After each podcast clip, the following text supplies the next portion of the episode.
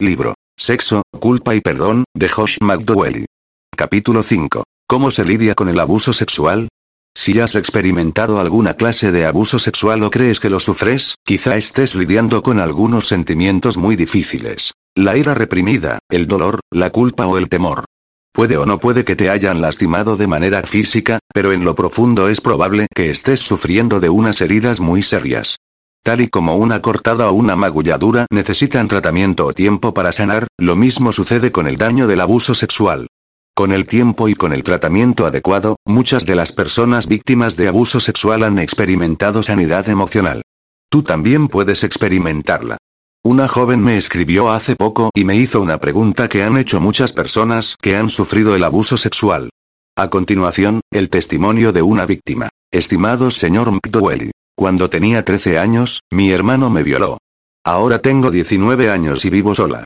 Lo que mi hermano me hizo me ha dejado una cicatriz emocional muy dolorosa en mi vida, la cual me persigue hasta la actualidad.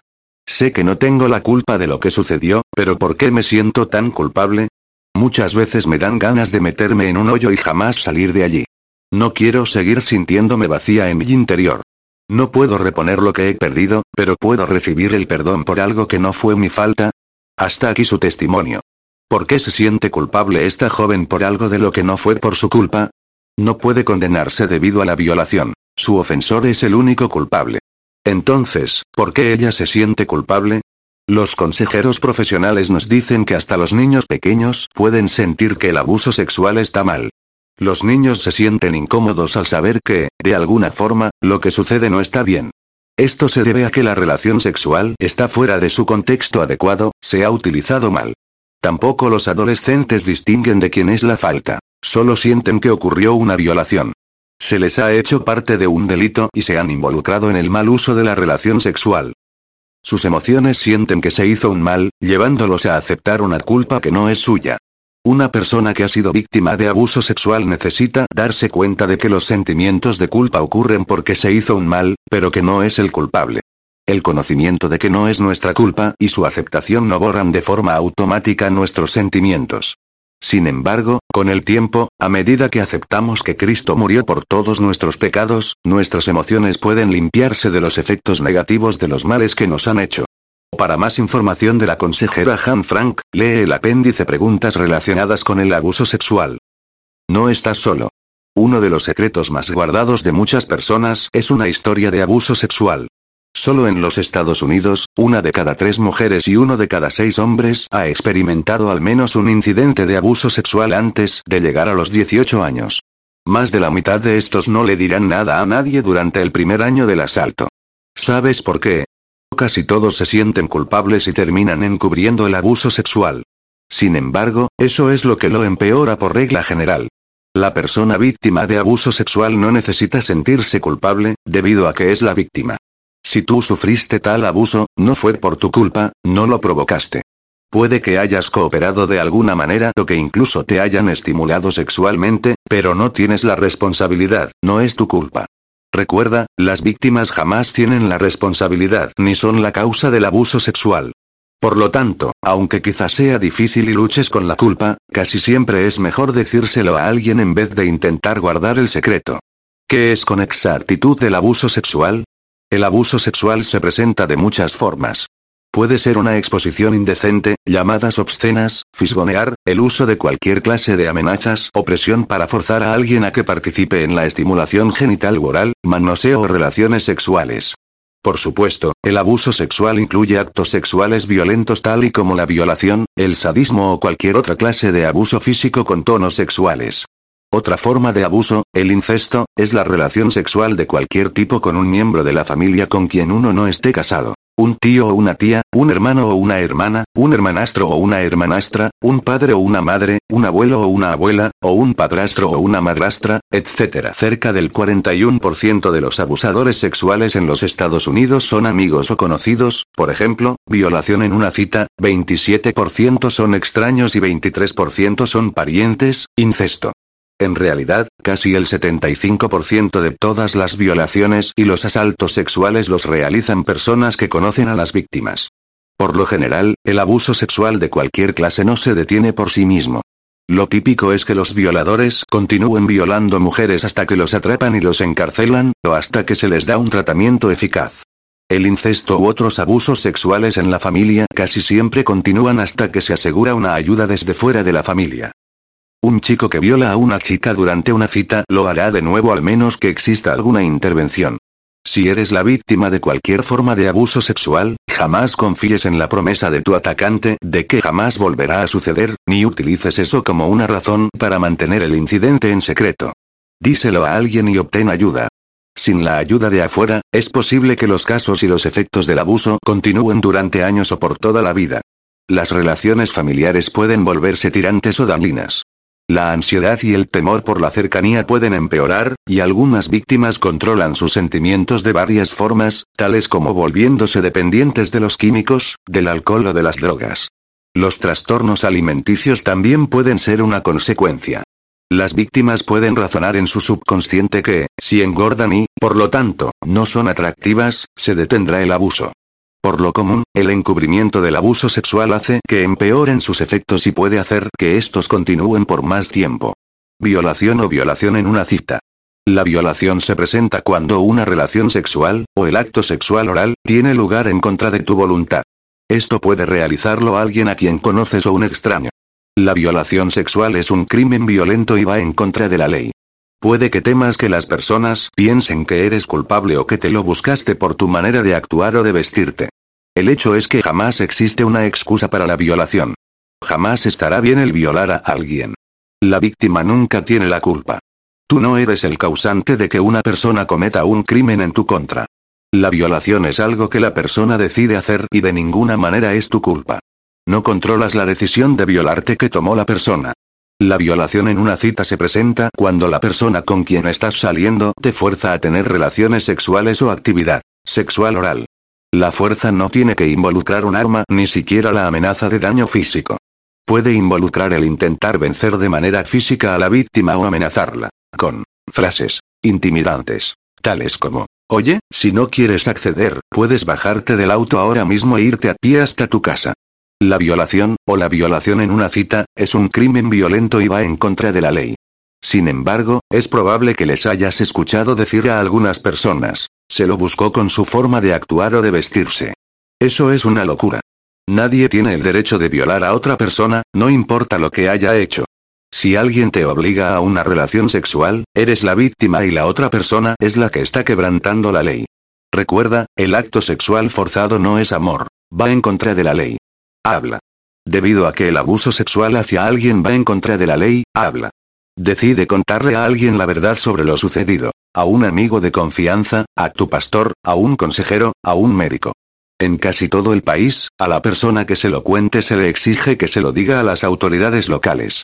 Esto se debe a que todos queremos que se detenga el abuso sexual. ¿Y qué hay con respecto a ti, la víctima? Necesitas que te protejan a fin de que no vuelva a suceder. Además, piensa en esto. Decir la verdad puede ayudar a detener a la persona para que no abuse más de ti ni de ningún otro. Decirlo también puede ayudarte. Una víctima de abuso dijo, es un alivio saber que no tengo que esconder parte de mi vida y saber que las personas me aceptan tal y como soy. No obstante, decirlo tampoco es fácil. ¿Qué sucede si las personas no te creyeran? Si el abusador es alguien a quien quieres, la cosa puede volverse muy confusa. Puedes sentir ira y resentimiento hacia la persona y, aún así, tener buenos recuerdos y hasta sentir amor por ella. Requiere demasiado valor poder hablar. Muchas iglesias y comunidades tienen especialistas en el campo del abuso sexual y la violación. Pídele a tu consejero escolar, médico, profesor, pastor, a uno de los padres de tus amigos o a uno de tus propios padres que te ayude a encontrar ayuda en tu comunidad. Lo que puedes hacer para evitar la violación en citas o el abuso sexual. Si te encuentras en una situación en la que fuiste víctima de abuso sexual, hay varios pasos prácticos que puedes dar a fin de garantizar tu seguridad. Y ese debe ser tu primer objetivo. Primero, evita estar a solas con el abusador o con cualquiera que quiera tocarte de una forma sexual. Si te sientes incómoda alrededor de alguien, tal vez sientas temor por algo e incluso no sepas el por qué, confía en tus instintos. Evita estar a solas con esa persona. Segundo, no niegues que el abuso te hace daño y que sientes molestias por el mismo. Habla con un amigo de confianza sobre cómo te sientes. Tus sentimientos no son anormales ni raros, son muy normales. Tercero, puedes tener la seguridad de que cualquier presión sexual está mal. Jamás le debes un favor sexual a nadie, sin importar lo que la otra persona haya hecho por ti. Cuarto, pon el ejemplo de cómo tratar a los chicos y a las chicas teniendo respeto mutuo. La presión sexual de cualquier clase está mal. Quinto, sal solo con personas que conozcas. Las citas a ciegas siempre tienen riesgos, ya que no conoces a la otra persona. Ten una amistad antes de estar a solas con una persona en una cita. No solo conocerás el carácter de la misma, sino que ésta te conocerá más como persona y no solo como un objeto sexual. Sexto, las citas en grupo con más de una pareja pueden ser útiles. Por lo general, un abusador o un violador necesita aislar a su víctima. Séptimo, no te estaciones en un lugar solitario. Evita las situaciones o lugares aislados. Octavo, no vayan ni a tu casa ni a su casa si no hay nadie allí. Noveno, respeta a los demás. El hablar o ver a otra persona de una forma que se sienta incómoda no está bien, viola la dignidad de la persona. No te relaciones con amistades que violen de manera física o verbal el espacio de otra persona. Décimo, cree que cuando alguien dice que no a la relación sexual, está diciendo no. Respeta sus sentimientos. Enfrenta tus sentimientos. Los efectos emocionales del abuso sexual pueden durar mucho tiempo. Algunas veces se disfrazan con otros síntomas. Si abusaron de ti en el pasado, tal vez quieras hacerte las siguientes preguntas. ¿Te sientes a menudo sola, sin esperanza y crees que eres una carga para los demás? ¿Te retraes de tu familia y de tus amistades? ¿Tienes problemas para concentrarte? ¿Tienes problemas para sobresalir en el trabajo o en la escuela? ¿Sientes que tienes que guardar el secreto? Si fuiste víctima de abuso sexual o te han violado y tu respuesta es sí a cualquiera de las preguntas anteriores, eres normal. Las personas que han experimentado el abuso sexual, tienen estos sentimientos con frecuencia. Una persona de la cual se abusó dijo, vivo en una caverna muy oscura de temor, aislamiento y culpa. Es posible que te sientas con mucha confusión o temas que no te vayan a creer si se lo cuentas a alguien. Si el que abusó de ti es alguien a quien quieres, es probable que tengas sentimientos confusos de ira, odio, resentimiento, al igual que sentimientos más positivos, tales como el amor, buenos recuerdos y promesas esperanzadoras. Estos sentimientos necesitan que se reconozcan, se hablen y se solucionen. Si se mantienen estos sentimientos guardados en el interior, puede empeorar el problema. La ira es una reacción normal a la pérdida, ya sea una pérdida física o una pérdida emocional.